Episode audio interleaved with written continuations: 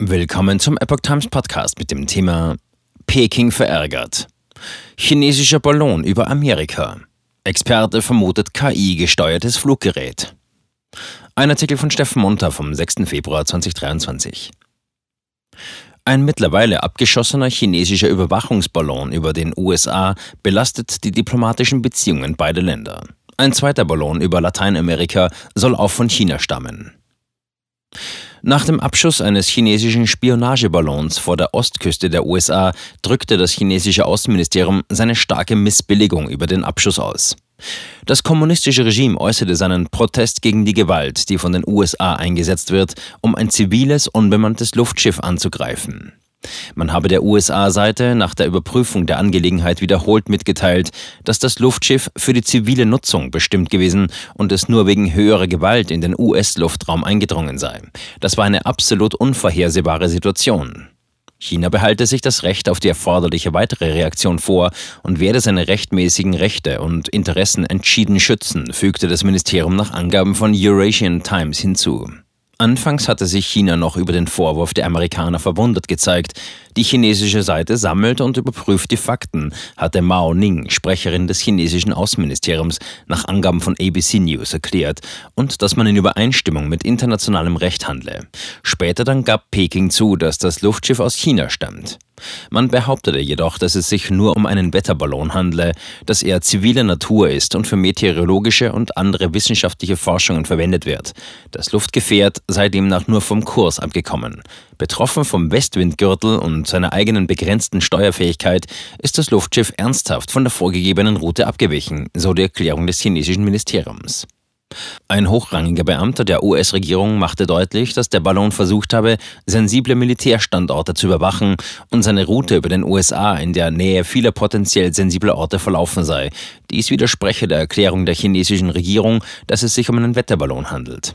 Der Beamte erklärte auch, dass ein weiterer Überwachungsballon Chinas über Mittel- und Südamerika gesichtet worden sei, mit ähnlichen technischen Eigenschaften wie der erste. China sei in der Lage gewesen, die Ballons aktiv zu manövrieren, um bestimmte Orte zu überfliegen. Der Beamte verwies dazu nach CNN-Angaben auf die Flugmuster der Ballons und die kleinen Motoren, Propeller, die in Videos als Beweis zu sehen sind. Er sagte auch, dass China diese Art von Überwachungsballons seit Jahren einsetze. Und zwar auf fünf Kontinenten, wo sie gesichtet worden seien. KI-gesteuerter Spionageballon. Gewöhnlich werden Spionageballons verwendet, um Informationen über Radar- und Kommunikationssysteme zu sammeln. Sie sind kostengünstiger als Satelliten und können mit weniger Risiko in den gegnerischen Luftraum geschickt werden als etwa Spionagedrohnen. Wie die Eurasian Times schreibt, habe eine Studie des Air Power Research Institute der Air Force aus dem Jahr 2005 ergeben, dass die Ballons nicht direkt gesteuert werden, sondern im Allgemeinen zu einer Zielregion geleitet werden. Dies wird durch eine Änderung der Höhe und der Ausnutzung unterschiedlicher Windströmungen erreicht.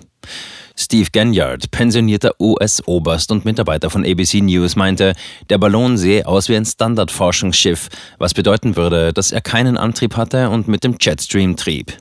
Ein hochrangiger US-Beamter sagte jedoch gegenüber ABC, dass der Militärballon speziell für eine zielgerichtete Bahn entworfen worden sei, um hochauflösende Bilder entlang von Gebieten zu machen, in denen sich Raketen und Basen befinden.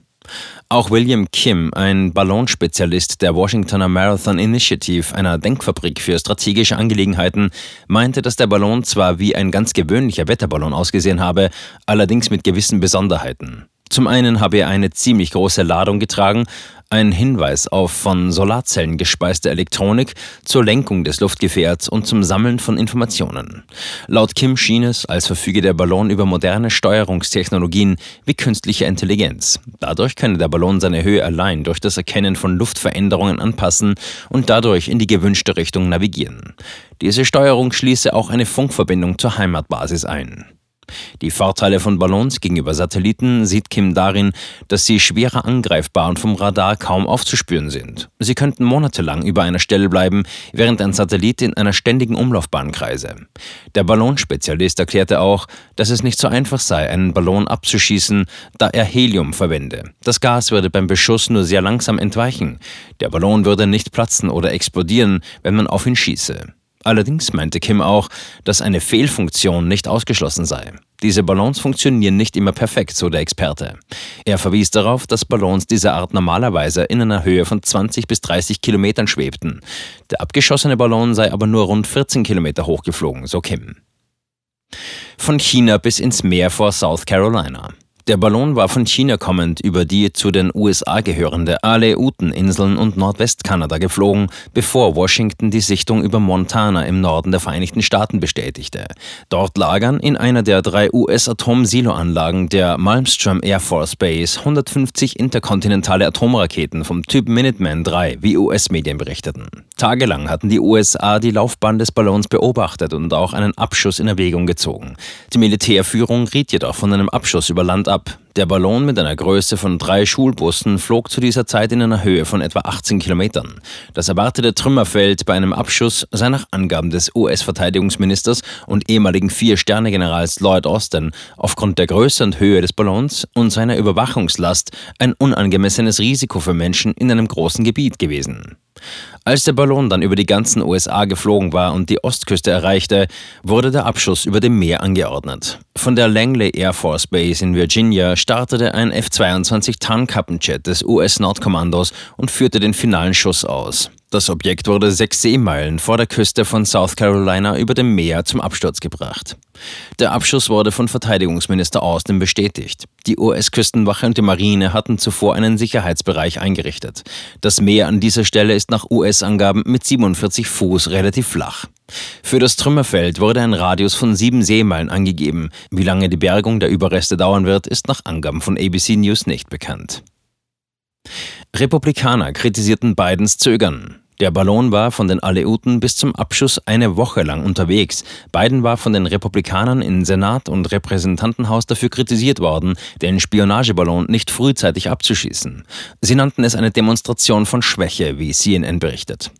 Ein Beamter des Weißen Hauses erklärte nach dem Abschuss, dass Präsident Biden und seine Militärberater verantwortungsvoll gehandelt hätten, indem sie darauf gewartet hätten, den chinesischen Ballon abzuschießen, bis er über Wasser sei. So habe man das Risiko minimiert, das er für Menschen am Boden bei einem Abschuss dargestellt hätte.